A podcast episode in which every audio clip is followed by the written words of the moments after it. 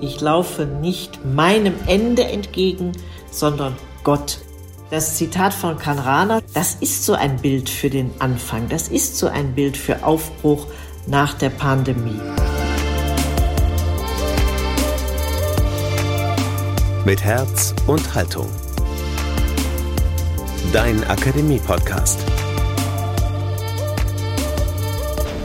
Ist der Kar-Samstag, der Tag der Grabesruhe, eine Metapher für das, was aktuell in der Welt los ist mit Corona und anderen Herausforderungen, aber auch für den Zustand der Weltkirche? Hallo zum zweiten Teil des Kar- und Oster-Specials eures Podcasts mit Herzunterhaltung aus der Katholischen Akademie im Bistum Dresden-Meißen. Nachdem im ersten Teil zum Gründonnerstag die Politikerin und Theologin Annette Schawan aus ihrem neuen Buch Geistesgegenwärtig sein, Anspruch des Christentums gelesen hat, folgt heute nun das Gespräch dazu. Die ehemalige Bundesbildungsministerin und ehemalige deutsche Botschafterin beim Heiligen Stuhl im Gespräch mit Thomas Arnold, dem Direktor der Katholischen Akademie in Dresden. Jetzt hier bei Mit Herz und Haltung.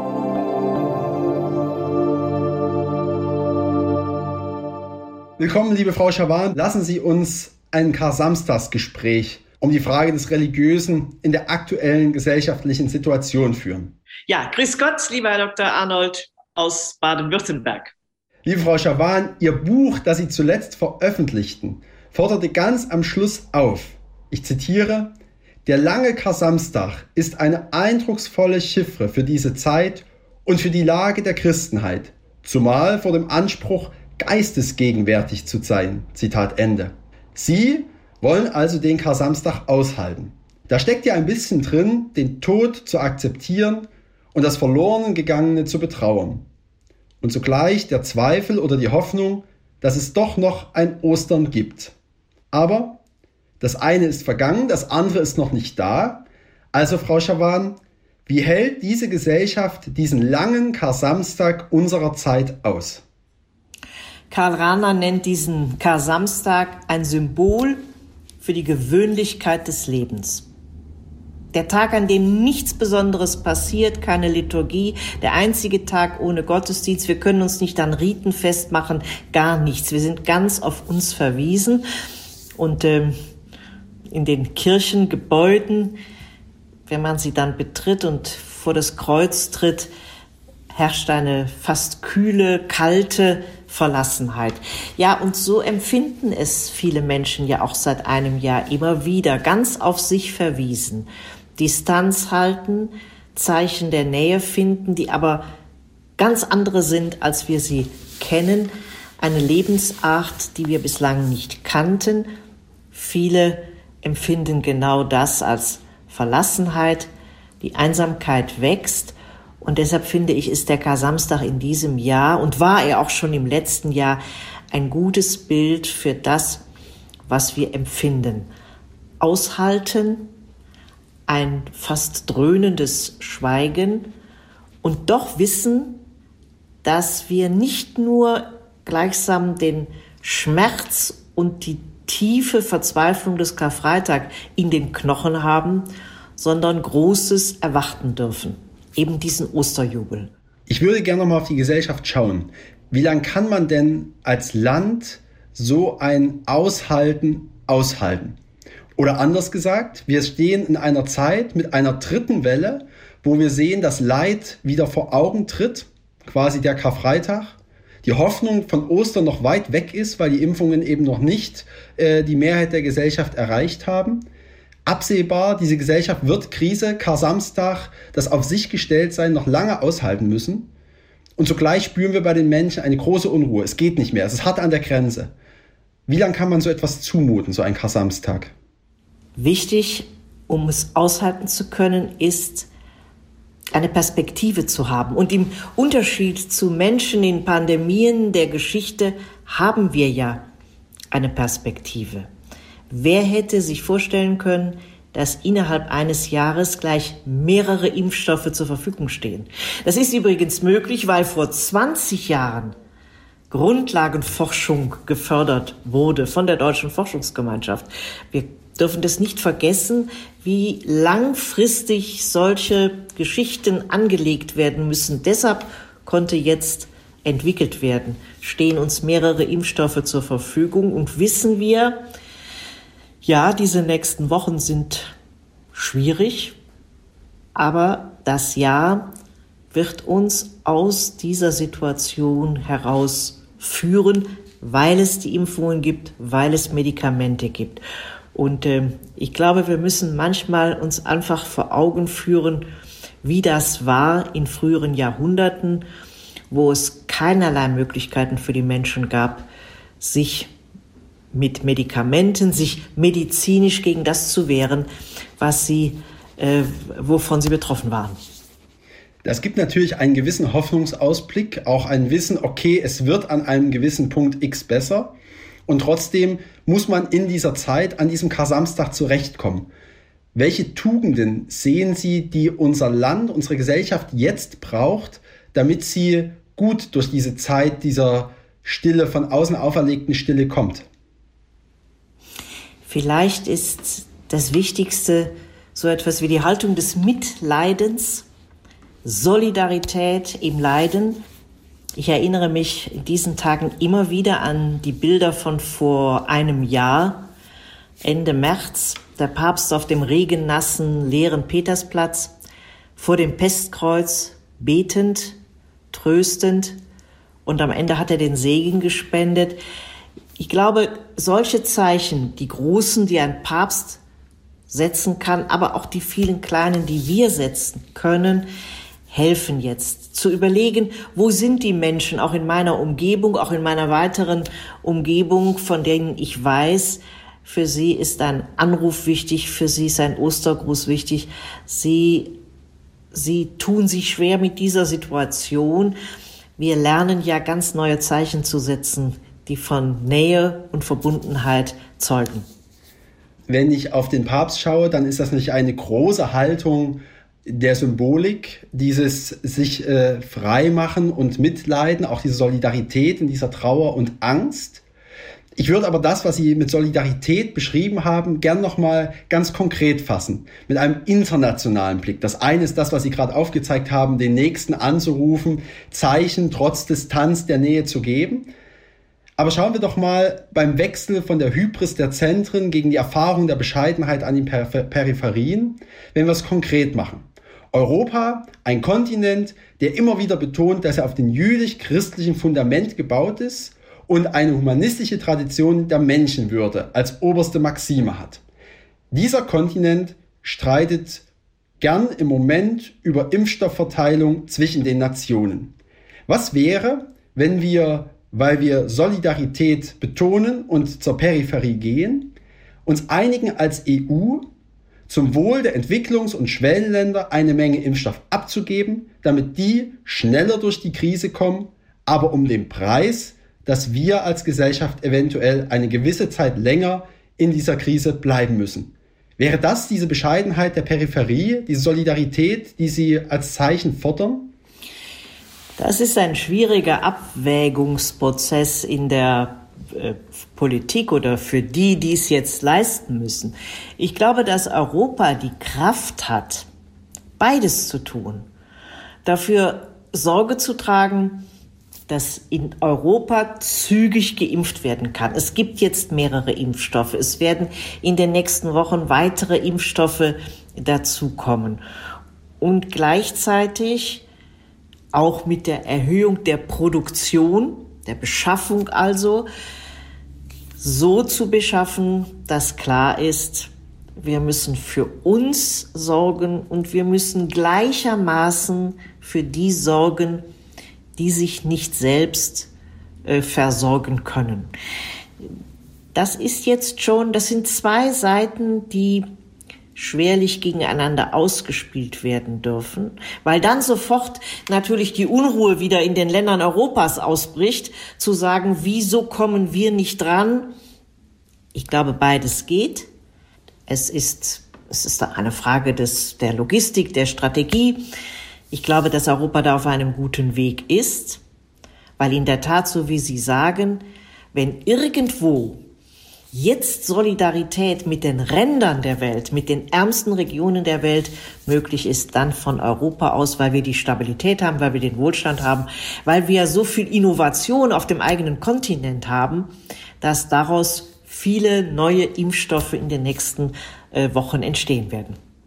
Ich denke vor allem auch nochmal in eine andere Richtung. Ich sehe Osteuropa und Westeuropa mit verschiedenen Narrativen, die das 20. Jahrhundert geprägt haben.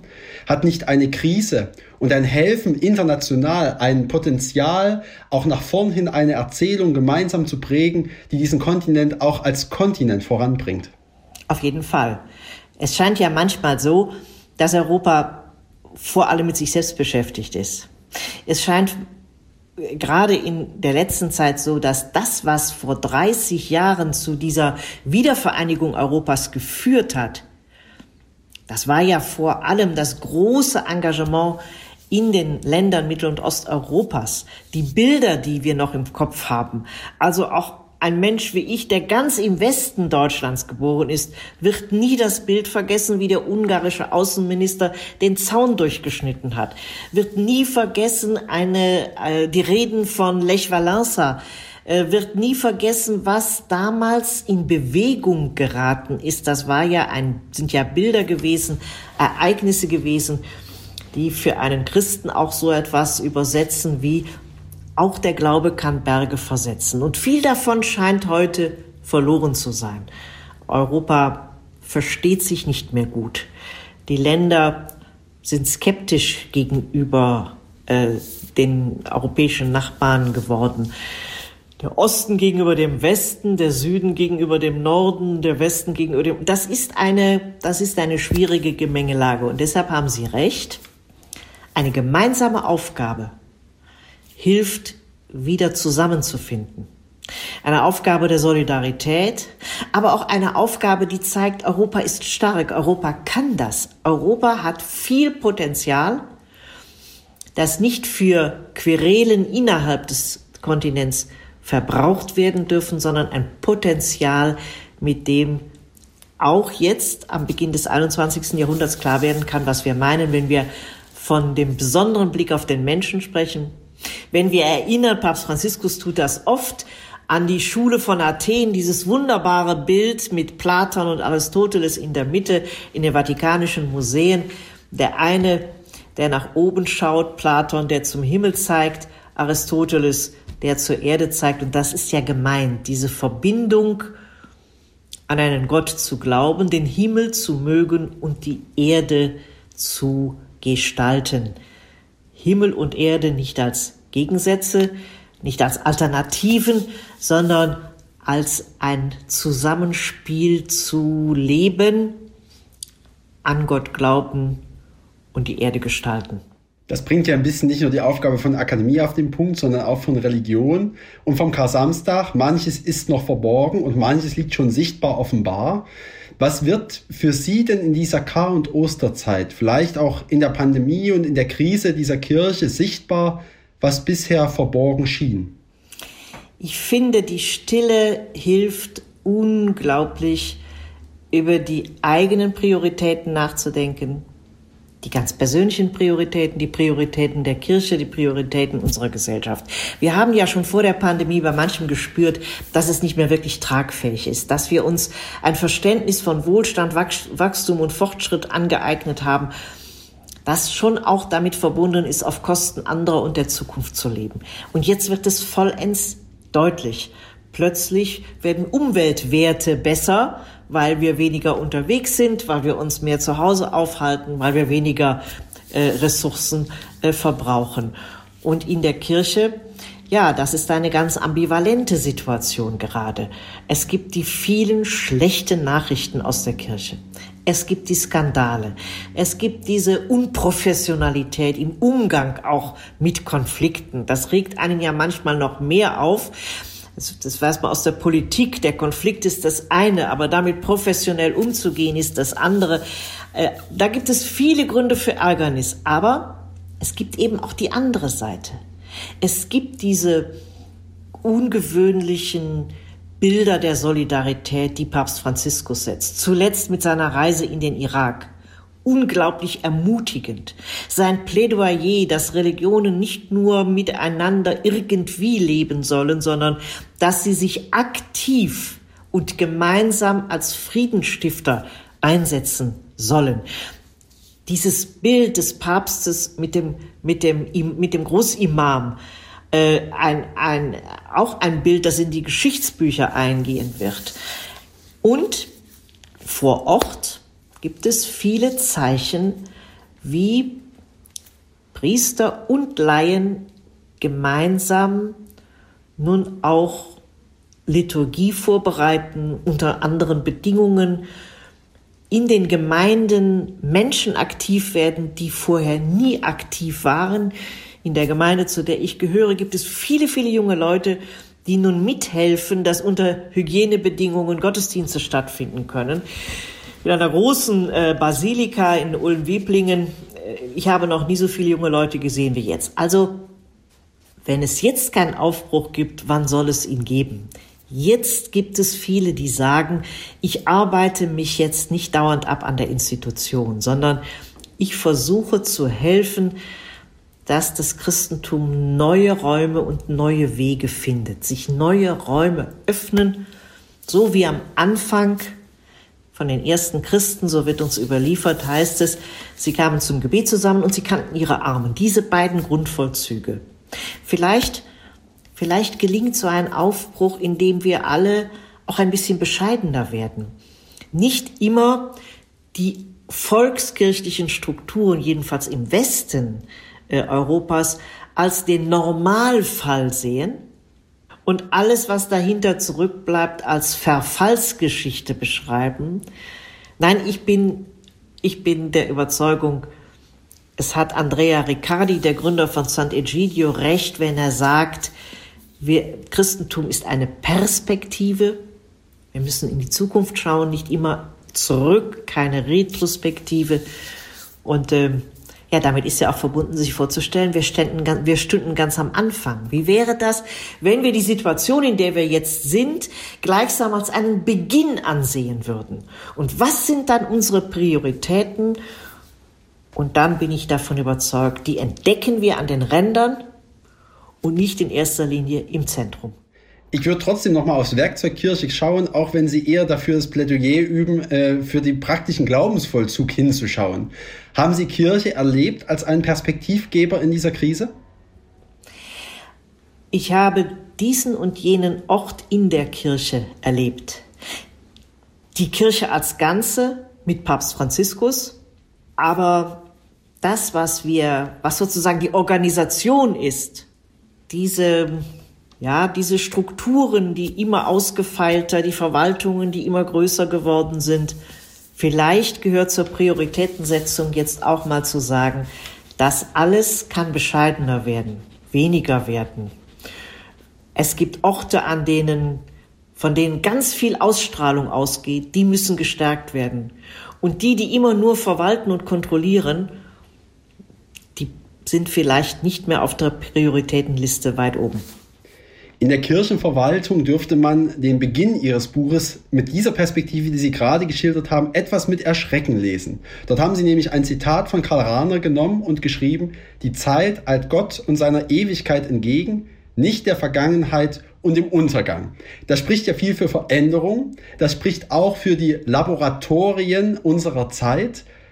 Ist das, was Sie mit dem Karl Rahner Zitat an den Anfang des Buches setzen, eher Endzeitstimmung mit Apokalypse-Garnierung oder Hoffnungsperspektive? Das soll ganz klar eine Hoffnungsperspektive sein, denn äh, die Untergangsgeschichte, die wird ja unentwegt beschrieben. Da wird gesprochen, wie viele nicht mehr in die Kirche gehen, nicht mehr zur Kirche gehören, Rückgang von Priestern, Rückgang von Ordensleuten. Also das, was ich die Insolvenzrhetorik nenne. Man tut so, als müsse man jetzt nur noch geordnet abwickeln. Man tut so, als sei das Christentum eine große Idee der Vergangenheit, die sich nun aber langsam dem Ende zuneigt. Und äh, das Zitat von Kanrana stammt übrigens aus einer Passage, die er am Silvestertag geschrieben hat. Und er schreibt an diesem Tag, das ist schon doof, dass immer, dass die Zeit uns wegrennt und je älter man wird, umso schneller läuft die Zeit davon. Da könnte man verzweifeln und dann kommt die Wendung, aber eigentlich gibt es keinen Grund zur Verzweiflung, denn ich laufe nicht dem Untergang entgegen, sondern der Ewigkeit.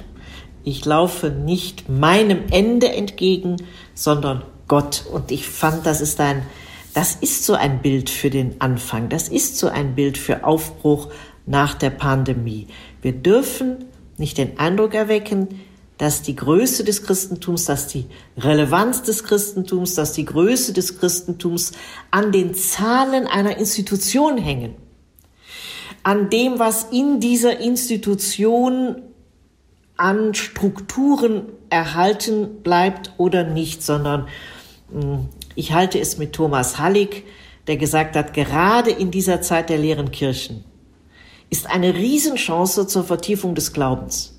Und da muss ich nicht auf einen Bischof warten, da muss ich nicht auf einen Pfarrer warten, sondern äh, ich kann es, das können, das können wir Christen. Wir sind ja zwar, wir heißen zwar Laien, aber wenn man mal von der von der äh, Bedeutung dieses Wortes absieht. Nein, wir sind Christen, die sich jetzt klar machen müssen, gerade in dieser Zeit ist deutlich geworden, wir sind aufeinander verwiesen.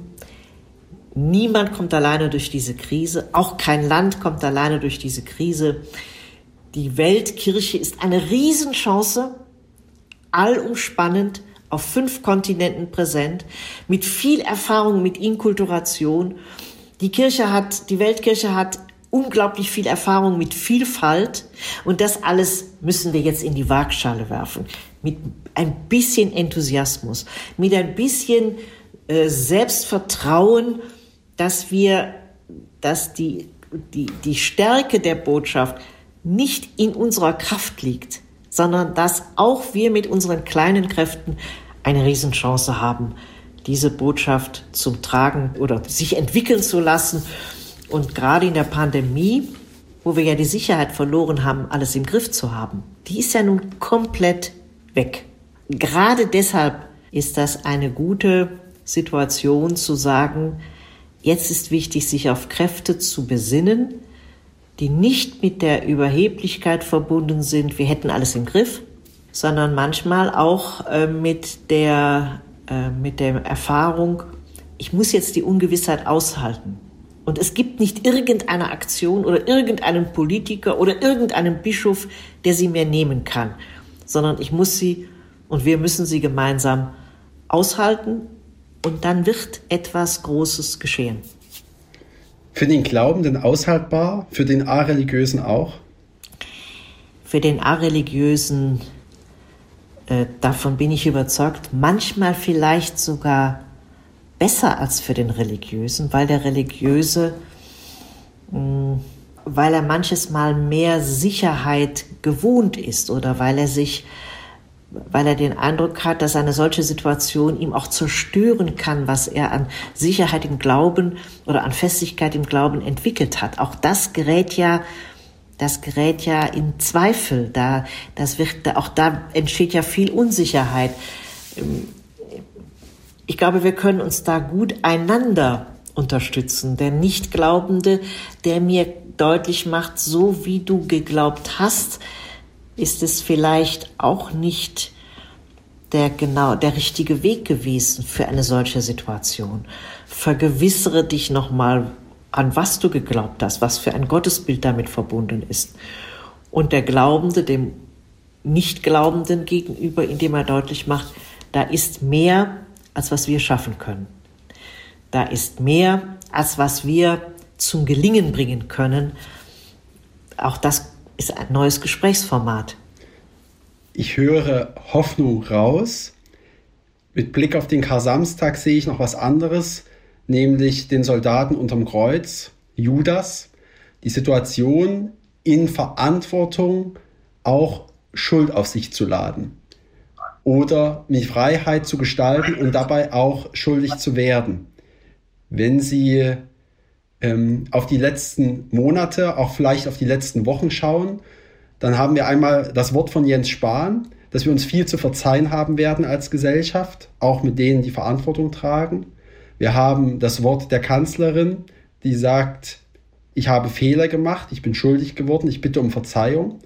Sicher kein leichter Schritt für Politikerinnen und Politiker. Ist es vielleicht auch etwas Neues aus der Krise zu lernen, dass Verantwortung, Schuld, Verzeihung und Versöhnung neu durchzubuchstabieren sind für unser Land? Auf jeden Fall. Die Kunst der Politik besteht ja im Wesentlichen darin, abzuwägen. Ganz selten gibt es Schwarz und Weiß. Ganz oft gibt es die Grautöne, bei denen ich genau weiß, wenn ich abwäge, egal ob ich jetzt so oder anders entscheide, es bleibt eine Unsicherheit, eine Ungewissheit. Ich, ich kann nicht 100 Prozent wissen, ob es so geht. Und die Zeit der Pandemie hat das, finde ich, auf ganz dramatische Weise vor Augen geführt.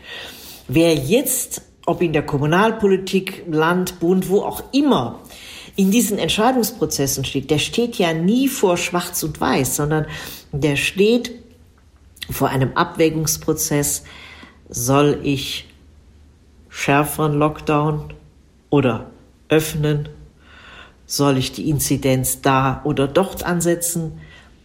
Wer entscheidet?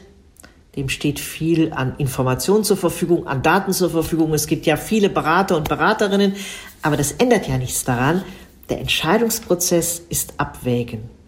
Wer ins öffentliche Leben geht, in allen Bereichen der Politik, wer in Führungspositionen ist, egal in welchen Welten von Wirtschaft, Wissenschaft, Kultur und Kunst und wie auch immer, der, der weiß, das ist die eigentliche Führungskraft, finde ich, die, oder das, die, ja, die Führungskultur zu wissen, ich wäge ab, ich muss damit rechnen, dass ich auch einen Fehler mache, ich muss dann zu dem Fehler stehen. Es gibt kein Leben, in dem man fehlerfrei durchläuft und gleichzeitig große Verantwortung äh, übernimmt. Und deshalb fand ich beides eindrucksvoll, den Satz von Jens Spahn, ganz am Anfang, wo er ahnte, es kommt eine lange Wegstrecke auf uns zu, es kommt eine Wegstrecke auf uns zu mit enorm vielen gefährlichen Situationen, in denen ich nur das Beste versuchen kann, aber nicht wissend, ob es wirklich das Beste im Nachhinein sein wird. Und auch die Situation der Kanzlerin in dieser Woche ähm, zu sagen, qua Amt trage ich die Verantwortung und ähm, bitte um Verzeihung. Und, und so wird es auch in den nächsten Wochen und Monaten weiterhin so sein. Dennoch bin ich und bleibe ich zuversichtlich. Wir erleben eine Pandemie, die für viele Menschen zutiefst belastend ist. Sie ist dennoch mit viel mehr Handlungsmöglichkeiten verbunden, als es zu Pandemiezeiten in früheren Jahrhunderten war. Jetzt kann man sehen, was wir alles erreicht haben als Menschheit, wie viel Innovationskraft, wie viel Ergebnisse von Forscherdrang uns heute zugutekommen. Und ähm, das, finde ich, kann auch die Kraft geben, ja, diesen langen Kasamstag auszuhalten. Frau Schawan, was brauchen wir, wenn wir auf die Fehler schauen, wenn wir auf die Verantwortung schauen, als Land für die Versöhnung in Zukunft nach der Krise? Und was können wir aus dem Christlichen für diesen Versöhnungsprozess auch lernen? Ja, Versöhnung äh, setzt voraus, verschiedene Wege zu akzeptieren. Sich weniger mit den Fehlern der anderen als mit den eigenen Fehlern zu beschäftigen.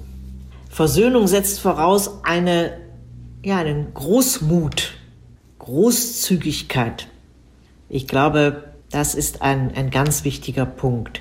Wenn ich an Versöhnung in einer Gesellschaft denke, wenn ich an Versöhnung auch verschiedener Mentalitäten in unserer Gesellschaft denke, dann äh, glaube ich, dass Großzügigkeit, Gelassenheit, die Bereitschaft auch mal ähm, mit dem zurechtzukommen, was mir ganz fremd ist, ein guter Weg ist.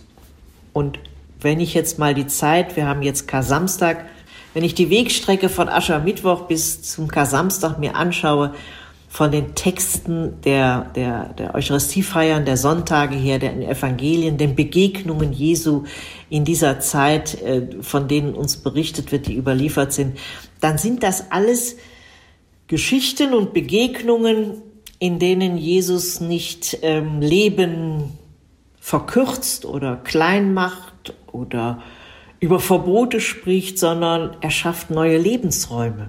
Er macht uns auf Leben in Fülle aufmerksam. Er versucht anders auf Menschen zuzugehen, als sie es gewohnt sind. Mit Großmut, mit Großherzigkeit, mit einem großen Respekt. Ja, vielleicht ist das das Schlüsselwort. Versöhnung braucht Respekt. Auch in Situationen, die mir nicht passen, auch gegenüber Menschen, die mir nicht passen. Aber der Respekt schafft eine innere Weite und schafft auch neue Spielräume für eine Gesellschaft. Frau Schawan, das ist ein guter Ausblick auf Ostern, auf Auferstehung, für den Einzelnen als Hoffnungsperspektive, als Sehnsuchtsort, vielleicht auch für die Gesellschaft. Herzlichen Dank für das Interview. Es hat Freude bereitet. Ihnen wünsche ich ein gesegnetes Osterfest. Ganz herzlichen Dank. Das wünsche ich Ihnen und Ihrer Familie auch von Herzen. Danke.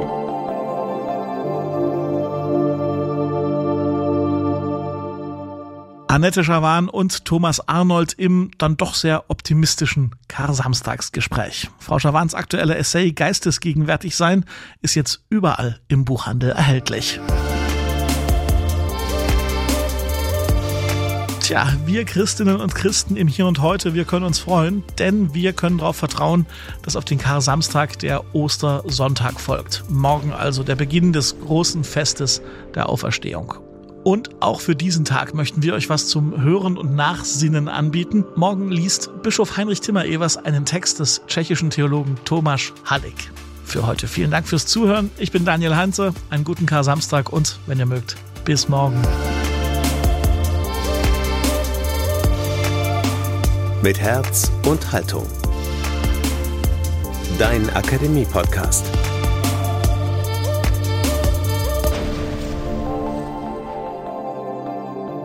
Ein Angebot der Katholischen Akademie im Bistum Dresden-Meißen.